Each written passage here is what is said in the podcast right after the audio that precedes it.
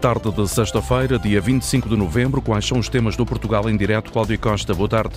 Ora viva, muito boa tarde. A pobreza em São Miguel, nos Açores, está a crescer muito. Os estoques do Banco Alimentar contra a Fome estão praticamente esgotados. Por isso, no dia em que arranca mais uma recolha, é feito um apelo urgente à generosidade dos açorianos.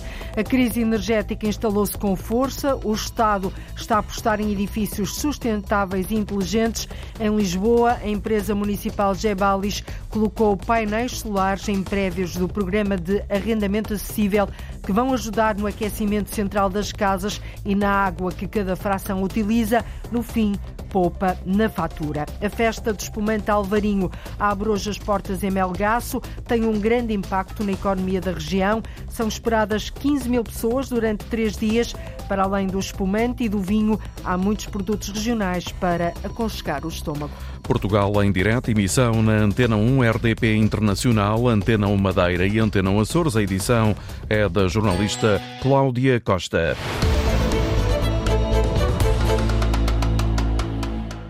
A situação é preocupante, daí o apelo quase desesperado. Há cada vez mais pessoas a recorrerem ao Banco Alimentar na ilha de São Miguel, nos Açores. O banco já disponibiliza comida a meio milhar de famílias, isto todos os meses, só que a procura está a crescer significativamente e os estoques estão praticamente esgotados. O armazém encontra-se quase vazio. Por isso, a presidente do Banco Alimentar faz um apelo urgente aos açorianos para que sejam muito generosos na campanha de recolha recolha de bens que começa hoje. Mais de 500 famílias apoiadas mensalmente, 20 mil toneladas de alimentos por mês e um armazém praticamente vazio. O estoque do Banco Alimentar está a chegar ao limite, reconhece a Presidente Luísa César. Precisamos de encher o armazém. Esta campanha não é só para o Natal, é para nos dar a, a margem para nós distribuirmos agora no mês de dezembro e no mês de janeiro para garantir esse apoio, e nós estamos no nosso limite, no nosso limite, já comprando alimentos com as nossas reservas financeiras, nós precisamos de 20 toneladas todos os meses. Se no início do ano um cabaz alimentar custava 40 euros, agora ultrapassa os 50. Com a inflação, aumentam também os pedidos de ajuda. Se não nos ajudarem um pouco mais, eu tenho muito receio de não podermos apoiar este número de famílias. Relativamente ao mesmo período do ano passado, é uma subida que está nos 60%, mais de 70% de pedidos. Para apoiar mais famílias é preciso mais produtos. Nós não conseguimos apoiar eh, mais pessoas. Nós precisamos todos os meses 6 mil litros de leite, nós precisamos todos os meses 3 mil quilos de arroz, 3 mil quilos de Seixal, eh, 2,5 kg de salsichas, eh, azeite e óleo, também à volta dos 2.500 litros. Os pedidos de ajuda aumentam no Banco Alimentar. Luísa César apela por mais apoio para que a instituição consiga atender a mais famílias. Isto no dia em que arranca mais uma campanha de recolha de bens. Mais de 500 famílias são apoiadas por mês na Ilha de São Miguel, nos Açores, com 20 toneladas de alimentos e o número de pedidos pedidos não para de aumentar. A oposição na Câmara de Caminha acusa a maioria socialista de brincar com os dinheiros públicos. Em causa está um parecer jurídico que foi encomendado no valor de 20 mil euros. O presidente da Câmara, Rui Lages, pediu a uma sociedade de advogados a elaboração de um parecer sobre o contrato para a construção do Centro de Exposições Transfronteiriço, que entretanto a autarquia já revogou. Em declarações à agência Lusa, a líder da oposição, Liliana Silva, mostrou mostrou-se indignada. Não entendemos uh, o porquê desse parecer. Se já o revogou, o parecer não faz qualquer sentido, ainda para mais que nós não estamos a falar de um parecer de mil euros nem de dois mil euros, estamos a falar de 20 mil euros. Isto é no mínimo surreal. Como é que é possível uh, fazerem um contrato de um pedido de parecer que já tinham anunciado 15 dias antes, que depois, entretanto, revogaram a decisão, e o parecer mantém-se, mantém um contrato, 20 mil euros do erário público. Este sete a brincar, a brincar, já fez com que a Câmara de Caminha deitasse fora mais de 400 mil euros. Isto é brincar com o dinheiro dos caminhenses. Liliana Silva diz que tem muitas dúvidas sobre o pedido de parecer e deixa no ar uma suspeita não se entende que no dia a seguir a ter decidido revogar o contrato venha pedir um parecer para saber se o contrato estava bem ou estava mal. A não ser que queiram usar dinheiro do erário público, no fundo, para pagar uma possível defesa que possa vir a existir a alguém, mas estão a fazê-lo com o erário público. A agência Lusa, o presidente da Câmara de Caminha, justificou o pedido de parecer jurídico com o facto de poder vir a ser útil na estratégia jurídica a seguir no futuro. Em causa está a construção, a polémica construção do Centro de Exposições Transfronteiriço. O presidente da Confederação Empresarial do Alto Minho diz que a transferência de competências de entidades regionais para as comissões de coordenação e desenvolvimento regional é um processo interessante, a intenção é boa, mas avisa tem de ser realmente eficaz. Em declarações à Lusa, a propósito da aprovação na última quinta-feira em Conselho de Ministros da resolução que dá início à transferência e partilha de competências dos serviços regionais do Estado para as CCDR, Luís Cheia diz que desde logo a proximidade do território é uma vantagem. Eu diria que desde logo que pela proximidade é benéfico, porque estar uh, perto, estar no Porto é diferente de estar em Lisboa, portanto, ou seja, desde logo estamos todos mais perto. Portanto, aparentemente, ou supostamente, essa será desde logo uma vantagem. Outra será uh, claramente um conhecimento mais específico do território e um tratamento, consequentemente, como disse atrás, de maior uh, proximidade. Portanto, isto penso que são logo ganhos à partida. Uh, obviamente, se eles depois se vão traduzir na prática, isto depende depois das dinâmicas que vão ser criadas, da regulamentação que, que, eventualmente também vai ser aplicada e, obviamente, da que vai, ser, que vai ser feita sobre isso. A transferência de competências representa um ganho, diz o presidente da Confederação Empresarial do Alto Minho, que sublinha tudo depende da gestão que vai ser criada por pessoas e com pessoas dos respectivos territórios. O governo estima que a reforma que está a começar esteja concluída até ao final do primeiro trimestre de 2024. O plano de mobilidade do TUA em Trás-os-Montes está praticamente na estaca zero. O governo e os autarcas da região já procuram um novo modelo para implementar e não há certeza se o empresário Mário Ferreira vai continuar a fazer parte do processo. Uma das soluções para meter o comboio nos carris entre Brunheda e Mirandela pode passar pela CP Lourdes Dias. O plano de mobilidade do Val do Tua, que decorre de uma contrapartida pela construção da barragem de Foz Tua, continua por cumprir na totalidade. A ligação de barco está feita entre o Tua e Brunheda. Falta colocar o comboio nos carris entre Brunheda e Mirandela. A linha foi modernizada, mas o comboio continua parado, diz o autarca de Vila Flor, Pedro Lima, ou seja, voltou-se praticamente à estaca zero. Os autarcas reuniram com o Ministro das Infraestruturas, que garantiu que o processo é para continuar, embora esteja tudo a ser ponderado. Há quatro anos que se produz energia elétrica e que o território não viu as medidas compensatórias executadas a 100%, uh, do, do, do, à parte das obras uh, na linha, mas, portanto, utilidade nenhuma. O gabinete do seu ministro reconheceu isso, isso é bom. É bom. O porta-voz dos municípios abrangidos por este plano de mobilidade, Alijoque, Razeda, Mursa e Mirandela, elogia o trabalho feito até agora, mas diz que o operador Mário Ferreira não tem condições para continuar. O operador eh, não tem não, não tem condições de, neste momento de, de fazer, eh, portanto, a parte da linha férrea, de operar a linha férrea. Este caminho que está a ser seguido, evidentemente que não trouxe os resultados esperados, não é? Eh, a verdade é que, passados estes anos todos, eh, nós estamos eh, com pronto, praticamente a mesma posição que tínhamos hum. uh, no início. Encontrar uma solução alternativa é agora o caminho para pôr o comboio nos carris entre Brunheda e Mirandela. A CP pode ser uma alternativa. Está envolvida uh, noutras, uh, digamos, reintroduções da ferrovia a nível nacional. É a empresa que tem equipamentos, tem, tem recursos humanos, pode, de uma forma mais eh, facilitada, eh, conseguir, portanto, a exploração da, da, linha, da parte férrea, pelo menos. Autarcas abrangidos pelo plano de mobilidade do TUA à procura de um modelo para pôr a funcionar a linha. São 33 quilómetros de linha. O comboio, por agora, continua em Mirandela, onde está há mais de cinco anos. E há muito que as populações esperam pela reativação desta linha, mas o plano de mobilidade do TUA em Trás-os-Montes está praticamente na estaca zero.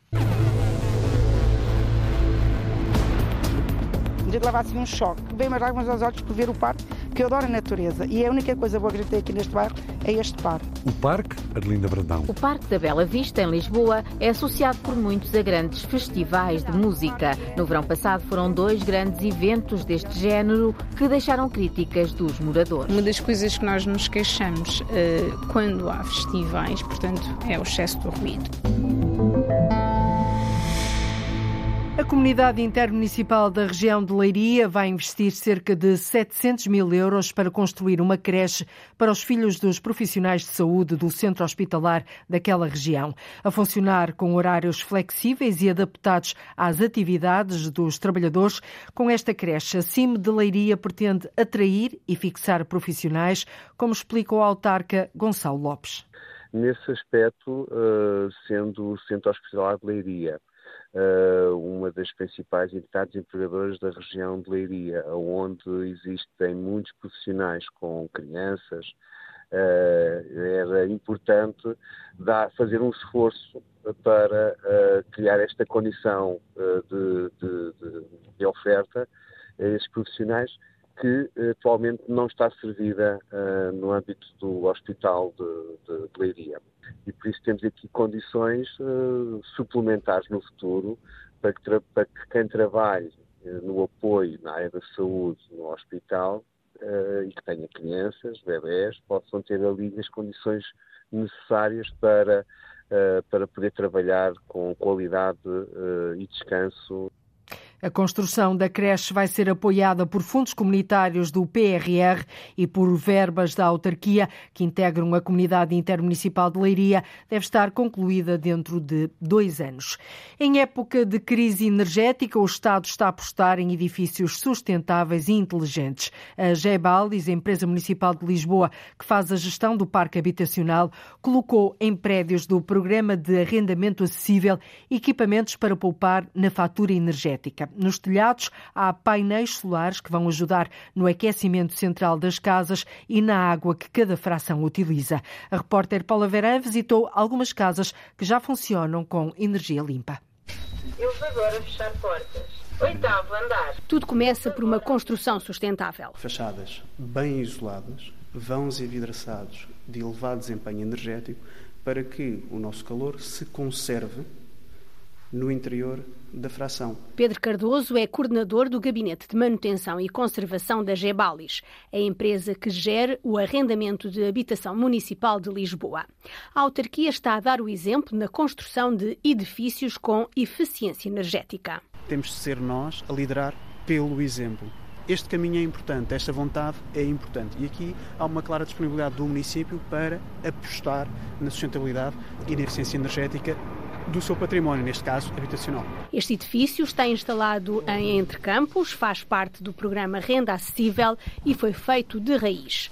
No telhado estão os painéis solares que vão ajudar a esta eficiência energética do prédio. Existem então estas unidades de produção de energia a partir da radiação solar. A central que existe neste edifício é de 55 kW. 55 kW, números redondos, dará a volta dos 110 painéis. Estas coisas são todas dimensionadas e tem mesmo de ser assim, para se fazer também um uso racional dos nossos recursos. Não podemos sobredimensionar, devemos fazer à medida das nossas, das nossas necessidades. As é um... nossas necessidades também devem ser conscienciosas. Exatamente, isto é um fator preponderante na sustentabilidade é que as nossas necessidades devem ser de facto responsáveis e conscienciosas. Neste projeto está também envolvida a Agência de Energia e Ambiente, a Lisboa é Nova. Eduardo Silva, diretor técnico e financeiro, lembrou que esta eficiência energética é feita também em edifícios já existentes. Obviamente tem a ver muito com as condicionantes do próprio edifício que existe e, da, e, é? exatamente, e da adaptação desse edifício a soluções, sejam estas, sejam outras que, que, enfim, que possam ser integradas e reduzir aquilo que são os consumos ou, da, ou a dependência do consumo energético da rede. É óbvio que a questão de energética e de eficiência energética é fundamental, mas acima de tudo estamos a... A possibilitar a quem não tem uh, capacidade financeira para o fazer Exatamente também poder usufruir, não é? Desta... Isto são edifícios de renda acessível. E, exatamente, portanto, desta, desta própria filosofia e desta própria maneira de estar na cidade que de outra maneira não teriam. Edifícios camarários, com eficiência energética, uma aposta da autarquia de Lisboa que alia as boas práticas do uso das fontes de energia alternativas à melhoria da qualidade de vida dos residentes em habitação camarária. Elevador a fechar portas. Elevador a descer. Reportagem da jornalista Paula Verã. E como o lema é mesmo reduzir o consumo de energia, a Câmara de Almeirim, a exemplo de outras no país, decidiu cortar na iluminação de Natal. A medida não causou estranheza aos comerciantes, até porque eles preferem que a autarquia reforce o montante para o projeto de vales de compra no comércio tradicional. Este ano, o município aumentou para 100 mil euros a verba disponível para a campanha do voucher 5 vale o dobro, que começou esta semana. Em anos anteriores, os vales de Natal esgotaram rapidamente, por isso os comerciantes não estão preocupados com as luzes, João Ramalhinho. As estrelas, os sinos, as bolas ou as figuras que fazem parte da iluminação de Natal, este ano não vão estar a decorar as ruas de Almeirim. Pedro Ribeiro, o presidente da Câmara Municipal, explica porquê. Todos temos que perceber, e eu acho que ainda não percebemos, que efetivamente há esta necessidade imperiosa de consumir menos energia. Sob pena de em janeiro ou em fevereiro, enfim, eu digo janeiro ou fevereiro porque são claramente aqueles meses de maior consumo, é? tendo em conta os aquecimentos, etc., é, podermos ter rupturas de, de fornecimento de energia e isso preocupa-nos a todos.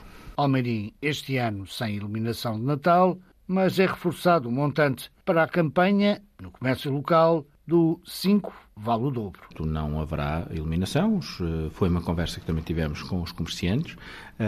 Nós eh, reforçamos também eh, a medida que é o 5 vale o dobro, portanto, a compra de, são compra de vouchers por 5 euros que depois trocados no comércio valem 10 e, portanto, passamos de, de um valor global de 80 mil euros para 100 mil euros, portanto um aumento de 25%. A partir do dia 21 de novembro começam a ser vendidos os vouchers e, portanto, quem quiser pode eh, deslocar-se, tem que ser na tesouraria da Câmara, eh, pode deslocar-se à Câmara para, hum, para adquirir esses vouchers. Os comerciantes agradecem. Ajuda o comércio tradicional a, a portanto, a, a vender e acho que é muito bom. As luzes não nos traz nada dentro das lojas e, portanto, esse incentivo traz-nos clientes às lojas e nós precisamos de vender. Tem importância para o comércio porque um vale de 5 euros vale 10 e é uma maneira de incentivar as compras de Natal. E aderem bastante, sim, isso é verdade. Nota-se nas vendas? Muito, compram mais. Ou seja, um cartão de 5 euros vale na hora da compra 10. A iniciativa conta com forte adesão da população, que sublinha é preferível investir mais neste projeto do que na iluminação de Natal. Penso que é uma forma de incentivar o comércio eh, local e, ao mesmo tempo, ajudar eh, as pessoas nas suas compras de Natal. Foi uma, uma boa medida que a Câmara uh, adotou.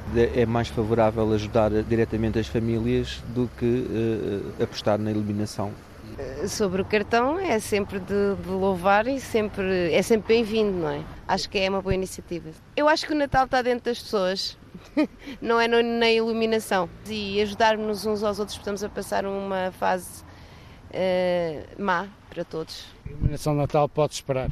Com certeza. O 5 Valdés já está à venda na Câmara Municipal de Almirim e com isto a população vai poupar uns bons euros nas compras de Natal. Comerciantes de Almeirinha preferirem assim o reforço da campanha 5 vale o dobro para comprar no comércio local. Minhão, minhão, é a terra dos gatos. Bom dia. Bom dia. Bom dia. Tá bom. Ei, panela de ferro das antigas. Já fez muita, já fez, já cozinhou muita batata. Fataúços, aldeia pendurada na Serra do Caramulo. A pequena localidade do Conselho de Vozela é vaidosa por natureza, pelas casas brazonadas e pelos costumes. E a memória do povo também merece brasão quando nos dias de hoje se preserva a tradição e o conhecimento. No Parque da Bela Vista, um grupo de moradores queixa-se dos estragos e prejuízos alegadamente provocados pela realização de festivais de música naquele espaço verde que fica maltratado semanas a fio com restrições ao acesso público. Os moradores não se conformam, querem ser compensados pelo transtorno e, por isso mesmo, vão enviar uma carta aberta à Câmara de Lisboa para serem ouvidos. A repórter Arlinda Brandão foi ao local conversar com os moradores gente leva assim um choque. Vem mais lágrimas aos olhos por ver o parque, porque eu adoro a natureza e a única coisa boa que a gente tem aqui neste bairro é este parque. O Parque da Bela Vista, em Lisboa, é associado por muitos a grandes festivais de música. No verão passado foram dois grandes eventos deste género que deixaram críticas dos moradores. Uma das coisas que nós nos queixamos uh, quando há festivais, portanto, é o excesso do ruído. Maria Ferreira é moradora da zona. Outra coisa que nós também gostaríamos de pedir aqui a atenção uh, é depois o tempo que o parque está fechado, sem acesso uh, do, do, do público. E depois, terminando os festivais, isto ficou fechado durante muito tempo, o público não teve acesso ao parque e nós sentimos-nos prejudicados nesse sentido. Esta moradora faz parte do grupo comunitário do bairro da Flamenga, um bairro habitado por cerca de 5 mil pessoas da freguesia de Marvila, e estão a escrever uma carta aberta dirigida à Câmara de Lisboa. Estamos a, a escrever essa carta, tudo muito sucinto, tudo muito resumidamente, para fazermos chegar à Câmara e então ficamos a aguardar da resposta que nos vão dar em relação a isto. Acho que seria uma mais-valia se todos nós aqui entre a comunidade e o Rock in Rio houvesse aqui um, uma, uma fusão de ideias, um, um, um, acordo, portanto, de forma a que isto fosse feito de uma outra forma. A, a população quer ser ouvida. Mas há quem seja mais radical. O caso de Áurea, que sem rodeios diz que é contra. E contra estes festivais com grande dimensão, porque traz-me um transtorno, porque de manhã saio para o trabalho, quando chego tenho que estar a mostrar o bilhete de identidade e moro ali na rua não tenho o disco de dizer que moro ali, o é meu familiar quer ir à minha casa, não pode ir, não deixa entrar, temos de estar a mostrar uh, os documentos do carro, isso, então, Quer dizer, não tenho benefício nenhum, só me estão a prejudicar, eu sou contra. Fui sempre contra. Desde o primeiro Rock in Rio fui sempre contra. Porque eu acho que isto é para as pessoas, não para fazer essas coisas. Porque acho que isto é, é das pessoas, as pessoas de idade que vêm caminhar, que vêm com os animais, as crianças. E depois temos o verão praticamente todo fechado, quando há qualquer gripe não podemos entrar. Chegam aqui, nem nos dizem nada, chegamos aqui já está abarrado, nem, nem sequer informam, quer dizer, até ao dia o parque vai ser fechado. Chegamos aqui nem, eh, está fechado, ninguém informa ninguém. Portanto, se isto é um parque público, porque é que tem que ser para essas empresas privadas fazerem esses concertos? Esta é uma questão que preocupa Paula Marques, vereadora independente na autarquia, eleita pela coligação Mais Lisboa. É importante evento, os eventos internacionais em Lisboa? Sim. Como é que eles podem compatibilizar com a qualidade de vida dos moradores é uma das grandes questões. Sobretudo os moradores querem ser ouvidos sobre isto. O tempo que o parque fica de alguma forma inibido ao uso da população, seja dos moradores aqui destes bairros em volta, seja dos moradores do resto da cidade. A solução é que este espaço seja um espaço o mais devolvido possível às pessoas que, que, que, o, que o usam e que o vivem e que vivem diariamente. Isto é um espaço que é o único espaço verde com esta dimensão nesta zona da cidade. Um, que serve esta população, que serve outra população da cidade que vem aqui e as pessoas sentem que ano após ano sentem que isto vai evoluindo num, numa restrição e acho que isso é que acho que isso é que é preciso acautelar. O Parque da Bela Vista é uma antiga quinta com árvores e grandes áreas de relva onde antes eram campos de cultivo de cereais, um espaço público que a população quer mais disponível para poder utilizar. Muitos quiosques aqui para vermos um Moradores do Parque da Bela Vista vão enviar uma carta aberta à Câmara de Lisboa para serem ouvidos porque não se conformam. A aldeia de Fataunços, no Conselho de Vozela, vai assinalar a adesão à rede Aldeias de Portugal com a assinatura de uma carta de compromisso ao projeto Inspiração de Cultura e Saberes. A aldeia recebeu a classificação da Associação do Turismo da Aldeia, que lhe conferiu os fatores de diferenciação de festas e sabores. Ora, a repórter Fátima Pinto foi à descoberta desta pequena localidade, com pouco mais de 700 habitantes, encontrou memórias, histórias, doces e gatos. Os gatos meigos e bem tratados. São o nosso primeiro encontro em Fataunços. O minhão, minhão. É, Fataunços é a terra dos gatos. Tem muitos gatos, Fataunços. Rua abaixo encontramos Manuel Marques à porta do pátio. Ele e as velhas panelas. Bom dia. Bom dia. Está boa. Ei, panela de ferro das antigas. Já fez muita. Já fez, já cozeu. Muita batata e muita couve. Ainda usa a panela? Não, não, não, não. Oh, então. Tenho outra. Vamos lá ver. Não. São antigas já mesmo, né? Mas a comida feita nestas panelas era outra era coisa. Era antigamente, depois era outra coisa, era. Agora querem tudo à moderna. Ah, mas ainda se faz. Quem tem assim uma lareira para pôr estas panelas. Ah, mas agora é raro é ver só nessas casas antigas, nessas coisas. Resto. Carregue lá as suas panelas então, que ainda estão em muito bom estado. Sim, senhora. Fataunço é uma aldeia ligada à terra, aos grandes campos de milho que antes se perdiam de vista. E Lourdes que o diga.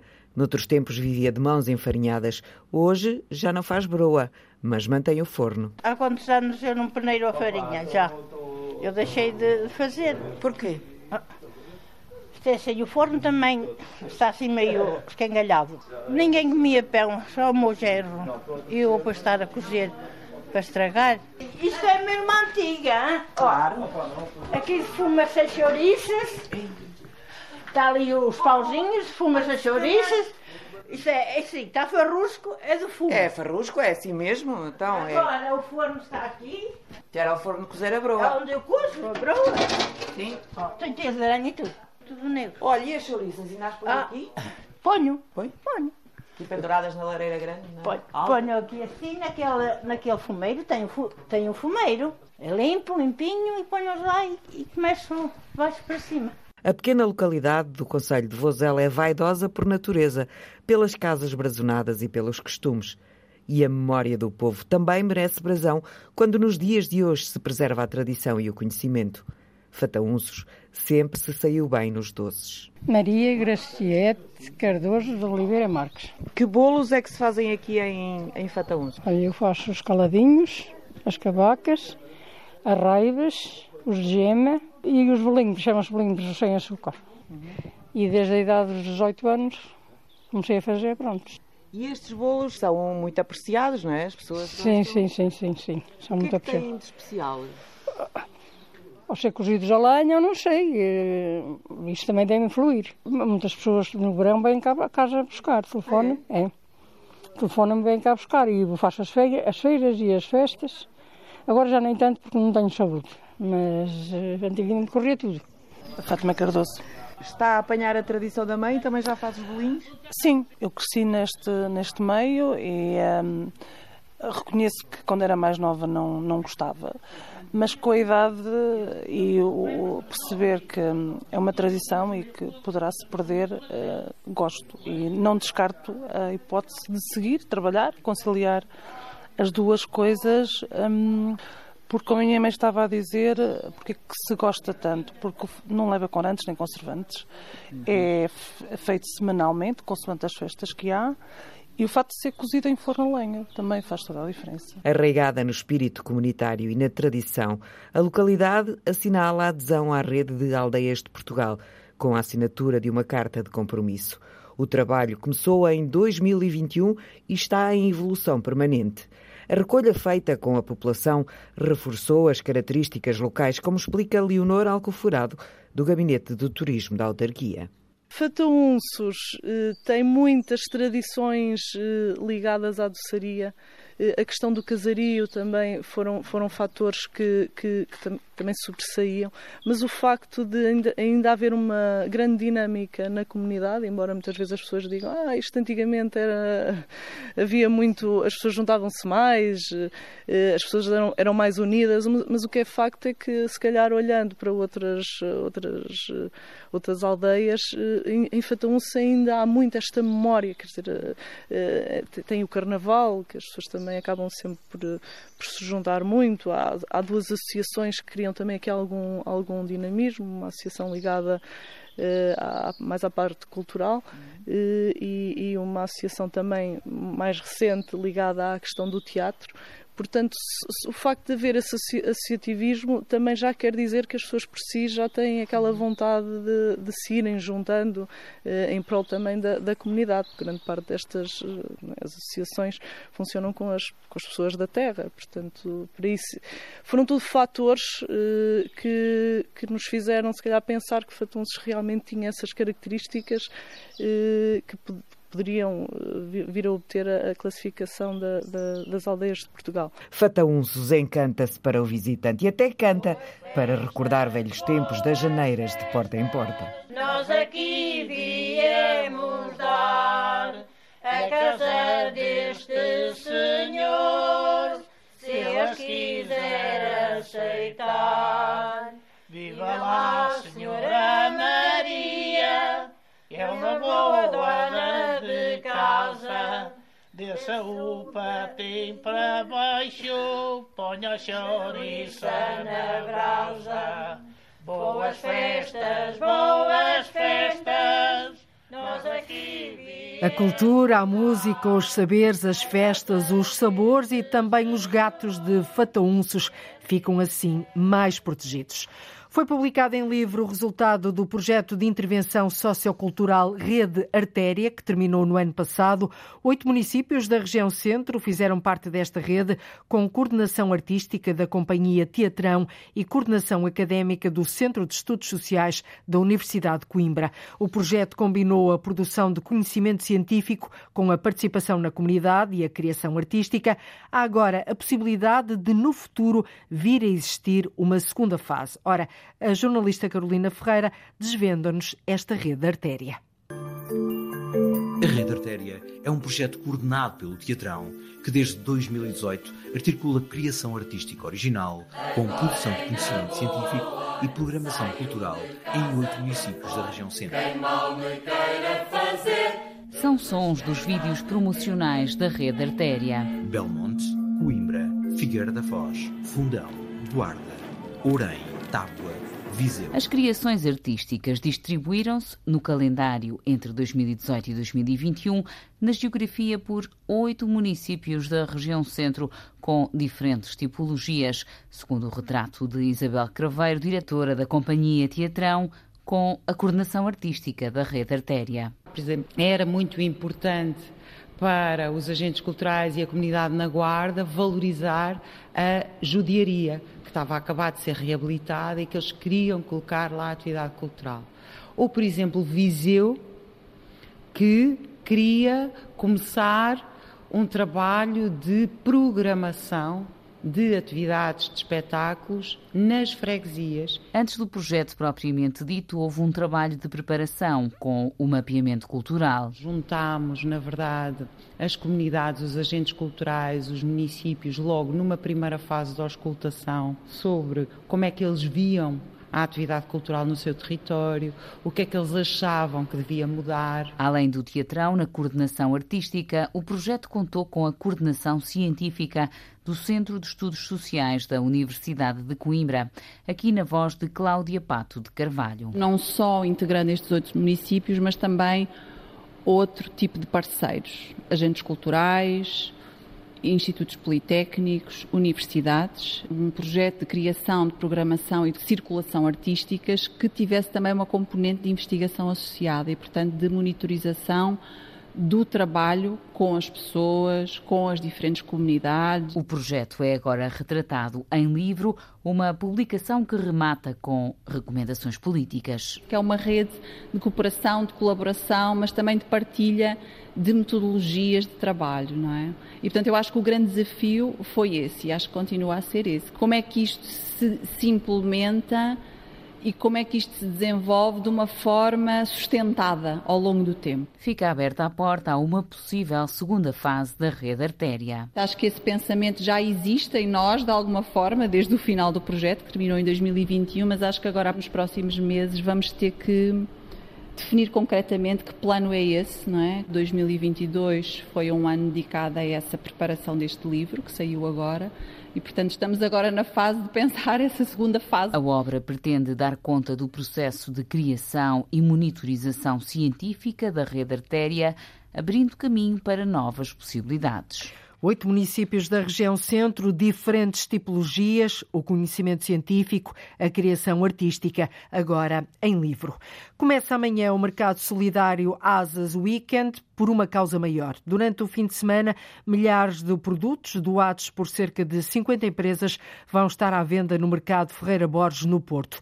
A organização espera recolher cerca de 35 mil euros, dinheiro que vai servir para ajudar crianças e jovens em risco que são apoiados pela Associação Asas Miguel Bastos. 56 vivem em casas de acolhimento e apartamentos de autonomia. 365 dias, 24 horas por dia. Mas há mais. Há mais crianças e jovens apoiadas pela ASAS, lembra a diretora da instituição. 250 crianças nas suas casas, eh, junto das suas famílias, crianças que são sempre sinalizadas pelos tribunais ou pela Segurança Social, e nós acompanhamos estas crianças porque estão a entrar em perigo maior e o nosso trabalho é evitar mesmo a retirada e, fazer, e trabalhar a parentalidade positiva, portanto, evitando que estas crianças entrem em risco e que sejam retiradas. Gilda Torrão apresenta o Mercado Solidário. Boas prendas de Natal, boas compras a preços mais acessíveis. E faz as contas. Ao número de visitantes. Nas outras Asas Weekend temos tido uma média de perto de 5 mil visitantes.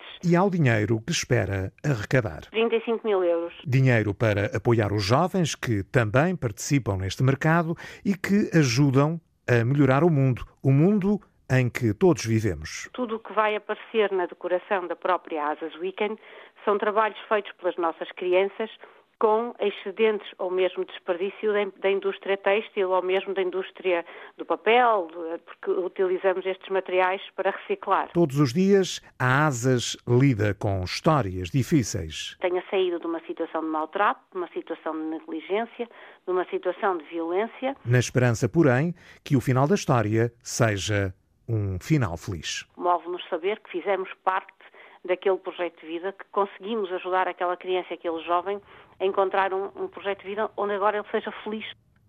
Esta causa é uma causa, uma causa maior. Este fim de semana há mercado solidário Asas Weekend para ajudar crianças em risco entre as, as 11 da manhã, tome nota, por favor, entre as 11 da manhã e as 8 da noite no mercado Ferreira Borges, no Porto. O evento vai se repetir entre os dias 3 e 8 de dezembro, desta vez em Santo Tirso.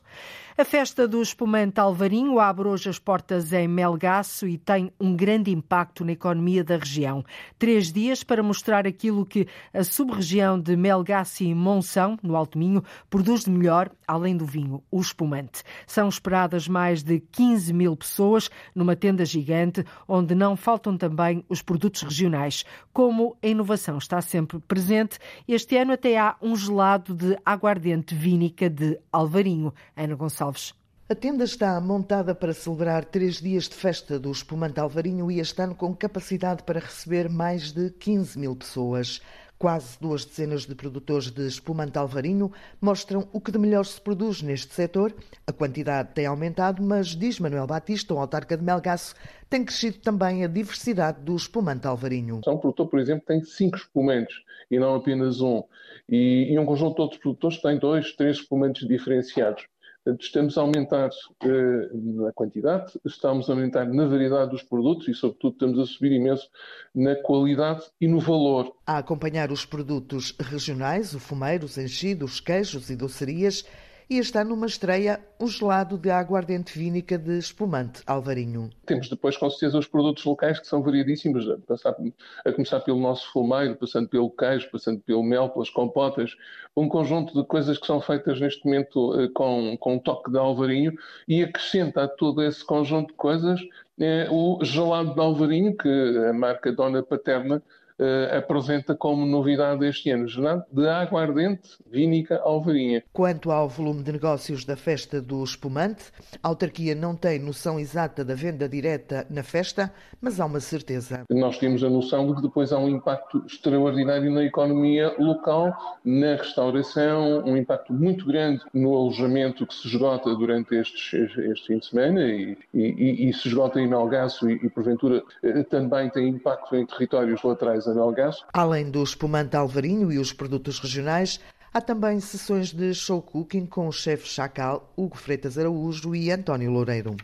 A festa do espumante Alvarinho abre hoje portas em Melgaço, no território mais a norte de Portugal. Tem um grande impacto na economia da região. São três dias para mostrar aquilo que a sub-região de Melgaço e Monção produz de melhor, além do vinho, o espumante, mas também não vão faltar, como percebeu, produtos regionais para aconchegar o estômago. E chegamos ao fim de mais uma volta pelo país. Tenho a certeza que concorda connosco. Todos os dias ligamos o norte e o sul, o litoral e o interior, o continente e as ilhas. Trazemos histórias, reportagens, notícias do território. Aliás, o território é o nosso palco e a nossa marca e assim vai continuar a ser. Voltamos na próxima segunda-feira. Passe um excelente fim de semana. Um excelente fim de semana. Termina aqui o Portugal em Direto, edição Antena 1 da jornalista Cláudia Costa.